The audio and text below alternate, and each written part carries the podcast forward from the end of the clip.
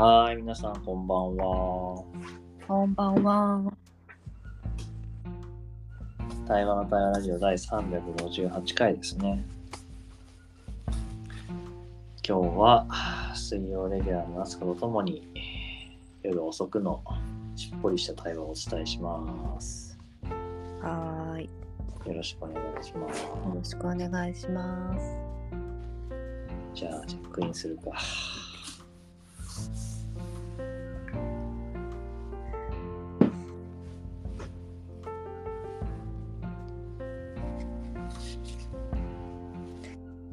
チェックアウト、あチェックインします。チェックアウトしないでください。はい、すいません。お願いしますチェックインしはい。チェックインします。えっ、と、今日一個課題を提出し終えて、すっきりして、さっきお風呂に入って、すっきりして、今、対話に入ったラジオ始めました。よろしくお願いします。お願いします。じゃあチェックインすると、今日は鳥取に来てまして、ほあの、鳥取のとある企業というか経営者の仲間の会社の対話を始めて、で、今日それが一旦夕方に終えて、今その経営者の仲間と。料亭でしっぽりお酒飲みながらご飯食べて、いい感じに出来上がってます。あ、あ、じゃあまた今抜けてきてる感じ？そうですね。抜け始めてる感じ。あ、抜けてて、じゃあ、あの、その会合、飲み会は？今日はもう終わって、うん。はい。あのあ、そうですか。ゆっくりとお話ができる状況であ、そうですか。あお酒は抜け始めてる段階。あ、そうですか。わかりました。よろしくお願いします。はい、よろしくお願いします。あそこ前回抜けてきてたっけね、そうだね。くれでそ。うそうそう。そう。飛行機乗ってるなと思ったから、どこ行ってるんだろうと思ったら、鳥取でしたか。はい。あの、広島に近いところに来てますけど。あ、そうですね。遠いですね。割で割と遠いです。鳥取は。そうだね。広島が遠いね。5時間ぐらいかかる。あそこあれなんだ。課題出したんだ。課題出した。うーん、ほんと次から次へ。次から次へとやってくる課題が。え、ちなみに今日出したのは何についての課題なの？それは、えっ、と、松下の、あの、中村邦夫さんっていう社長さんの、うんうん。あの、話が書いてあるやつを読んで、なんか、なんだったっけ、その中村さんが達成できたことは何何ですかと。へえ。えーずあなたが次期経営陣になったら、じゃあそれを達成するために何をしますかっていうのをすごいとよくる。書けっていうやつで、いや、こんなん、こんなこと書けたら私ここに来てないよと思って。なかなかの問いが来るね。うん、松下とかパナソニックだよね。パナソニック。で、ななんて書いてあるえあの達成できなかったことはあの、財務目標が達成できなかったらしいんですよ。それを、うんその読むの。でまあざそれを達成するために何をするかっていやでもそ読むとその人すごいいろんなことやってるからこれ以上できることないって私は思ってうんうんうん。そでも A41 枚書かないといけないから、まあ、ちょっとまあいろいろまあ考えたけどでももうあんまり考えて時間取るとこれは課題がどんどん積み上がっていくから、うんもうもうちょっとまあちょっと適当にって言ったらあれだけど適当に書いて出しました。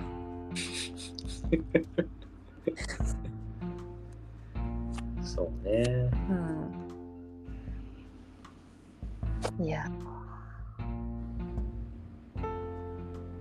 あそうだうん。大学の先生になるってらしいじゃないですかおめでとうございます 急に、急に来たね。中村さんの話をしようと思ったらあ中村さんそう中村邦夫さんの話をしようと思ったそうだねいや、あの、じゃあ大学、あ、ありがとうございます。はい。あれだよね、中村さん確かあの、パナソニックに変えた人だよね。あ、そう、あ、え、そうだっけ？うん。あの、松下幸之助ってやっぱ存在が大きくてさう、んうんうん。それをいかにこう変えるかっていう体制の人だったよね、確かね。そうそう。多分、会長、その人が会会長の時にブランドを統合したんじゃないかと思そうだよね。う。うん。いや結構自分も覚えてて、うーん。なんかあの破壊と創造みたいな話をして、あ、そうそうそうそうそう。そうやで当時勉強したからさ。うん。で、やっぱり松下幸之助っていうすごく大きな存在から、まあ、彼がいわゆる普通の会社に変えるためのいろんなその破壊と創造って知ってたんだよなみたいなことをよく当時話してたから。うーん。うん。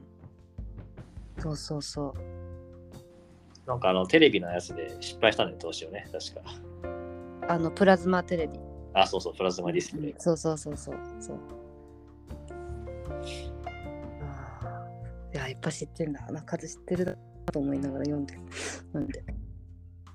いやすごいあの当時の自分が見ててもやっぱりすごい賛否両論が中村さんにはあってうーん。でそれこそ、まあ、後々さ自分があの KOSDM でデザイン思考とか学ぶときにさ、うん。まあ、とある人がイノベーションっていうのは賛否両論出ることなんだよっていう言い方をしてて、うんうんで思うと中村さんはイノベーターだったんだなってやっぱ思うよね。うん。どうしたって賛否両論が出るっていうさうん。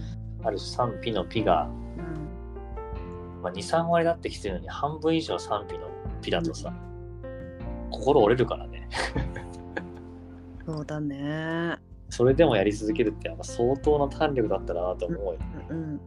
知らないけどなんか、その、早期退職とかもやってて、1万3000人ぐらいうんやったらしいんだけど、もうなんか夜も眠れない日々だったらしくなんか、ん。いやそうだろうなって。やっぱ経営者ってすごいなメンタルとか思って。ねうん。えいやー私やっぱ自分も経営者やって思うけどさ。うん。あのそのことの是非を問いたいわけじゃないけどやっぱりどうしたって経営者とそれ以外っていうなんか線ができるんだよね。できる。でもこれは宿命に近くてさうん。やっぱり立ち上げてある種の責任を負う人みたいなところに立つとうん。そうなっちゃうなと思うしうん。いくらそのねフラットな組織とかさうん。ディールとかって言ってもやっぱ立ち上げて始める人とかうんその担う人っていうのはどうしても孤独になりやすいっていうのはなんかある気がするもんね。いやあるよその人にしかわからない景色があるからやっぱりうーんそうね孤独だと思ううん。本当にそれがまあもちろん立場がさ完全に立てなくても分かんなくてもいいけど少しでもなんか思いを馳せる時間ができると見え方が変わるなとは思うよね。うーん。えなんか一緒に考えられるっていうかさー、うん。全然力足らずとか見えないことばっかりだけどなんかその自分なりに何かを言う自分なりに何かをできることをするっていうのは、ね、やっぱ力になるもんねその人。うん。うん。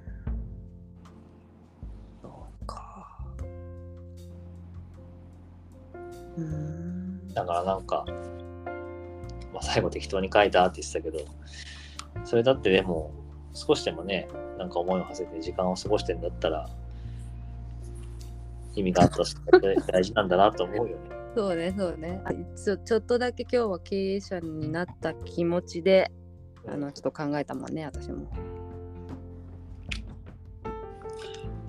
なんかそこの話にさらに乗っかるとさ、まあ、さっき大学の教員に、ね、なるっていう話でさ、うん。来年の4月から、まあ、入学生がいればだけどね、うん。教えるっていう風になった時にさ、うんまあ、ちょうど今対話の本書いてるのもあるけど、うんそういう彼ら彼女らにも伝わるような伝え方をしなきゃいけないと思ってて。うん。やっぱ今までどっかで自分はさ、そこは甘えててさ、うん。わからない人はわからなくていいと思ってたし、うん。この意味で実践したい人だけ伝わればいいと思ってたけど、うん。やっぱ大学の教育になるとそうはいかなくてさ、うん。で、やっぱ社会経験なかったり、コミュニケーション慣れてなかったりっていう人たちを前提にするっていうのは、うん。結構自分にとってチャレンジだなと思ってて、うん。すごいなんかね、うん。見方とか考え方が変わるなっていうのは思ってる。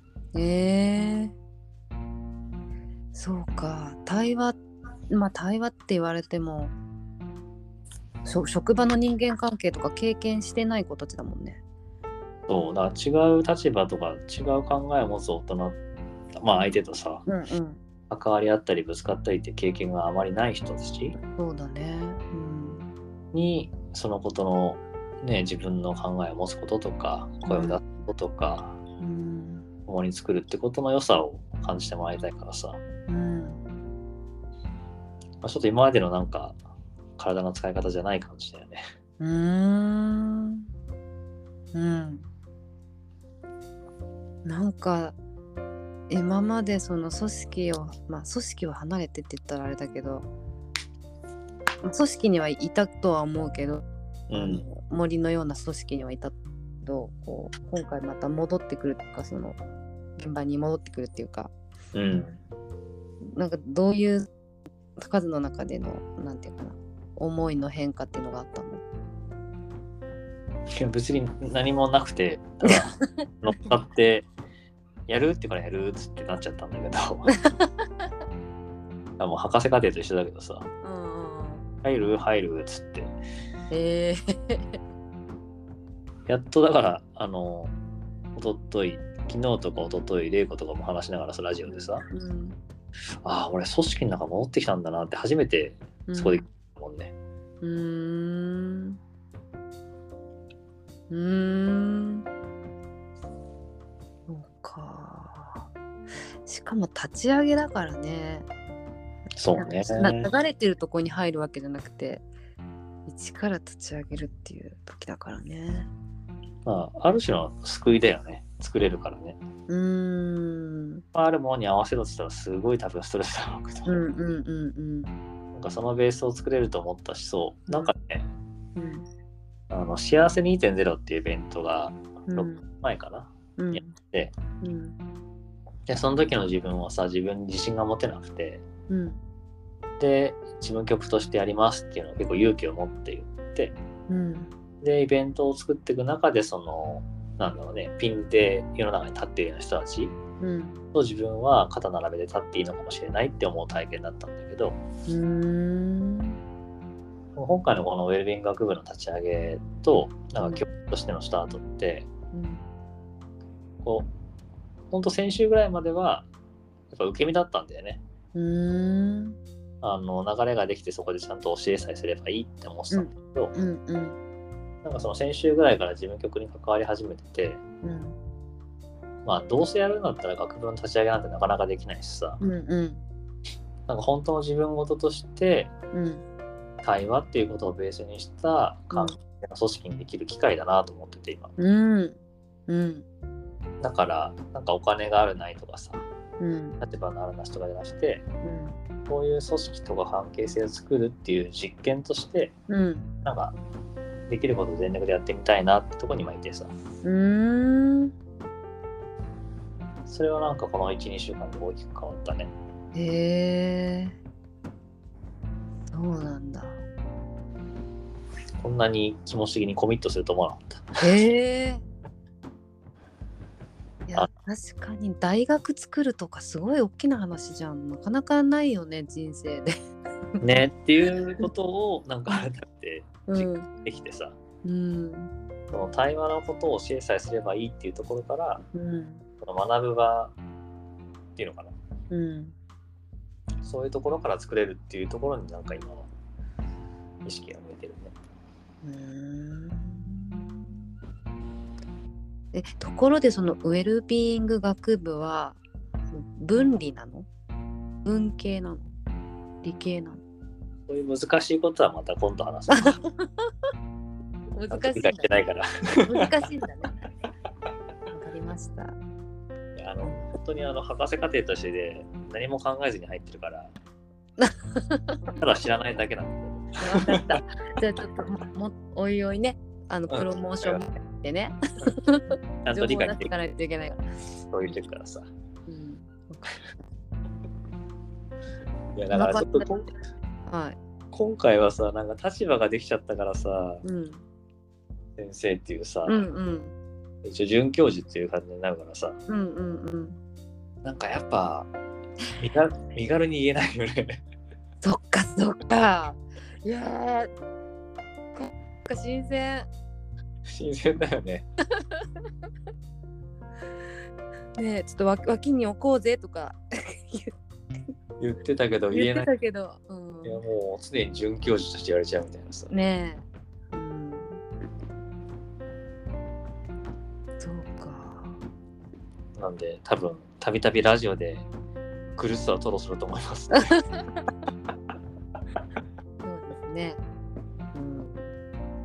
時はぜひ優しく聞いてやってください。わかりました。いやーすごくあの今日あのなんていうの？まあまだ今今うち高校生の娘がいるからさその、うんうん。ねどう？今からとかもねわけでしょ？なんかそうなの、そうなの。すごく興味深いそのプロセスだからオープンキャンパスどうするとか、模擬授業どうするとか、オンラインゼミのぎ模擬をしようとか言われてて、うん何す何すればいいの？みたいな。オンライン授業みたいなさ。うんうん対話すればいいの？みたいな。うんあーちょっと覗き見たい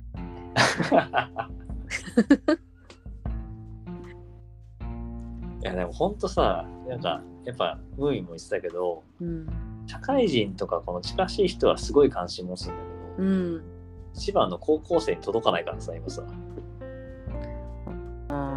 ウェルビーまあ、なんか親に届いて親から先にっていうのももちろんあるけどさ、うん、見てもそんな親のことも聞かないじゃない？うん、聞かない。とその時にさ、本人にどうやって届けるんだろうっていうのはこう全くの未知だよね。やったことないから。うん。日。うわー何学べるんだろうねう。もえ。えとか言って。うねえって。いやー楽しまだ自分の言葉で語れるほど考えてないんで。い。なるほどね。いいね、こうやってそういうの全部こう残して、あの後で振り返ると面白い。そうだね、授業始まってから先生こうだったんだよ、つってね。うん。うん。な平研もそうだし。ねねえ。遅いよね、タイミングがね。うん。まあ私は、あの、学生としてだ。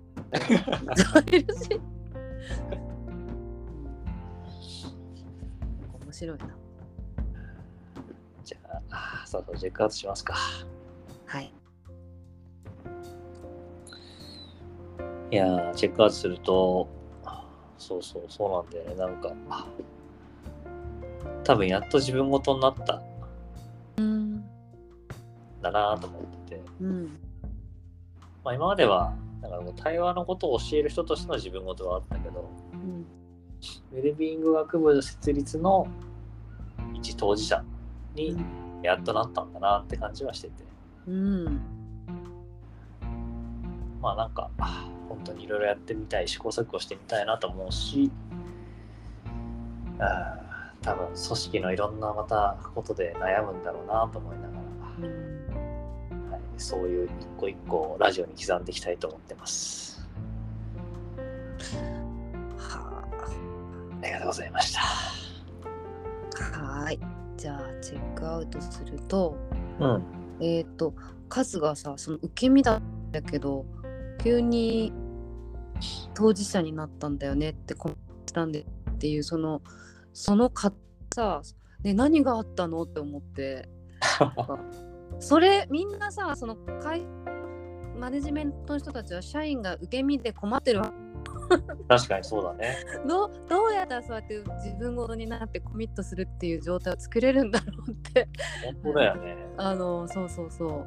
事務局変わりだしてっていうあのことは言っていたけどそこで何が起こってどうしてどうなったからこうなったのっていうなんかもし振り返って言葉に言う時があったらまた聞いてくださいと思いましたはいありがとうございましたありがとうございました。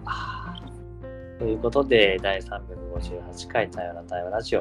今日はこれでおしまいにしたいと思います。はーいあおやすみなさーいおやすみ。はーい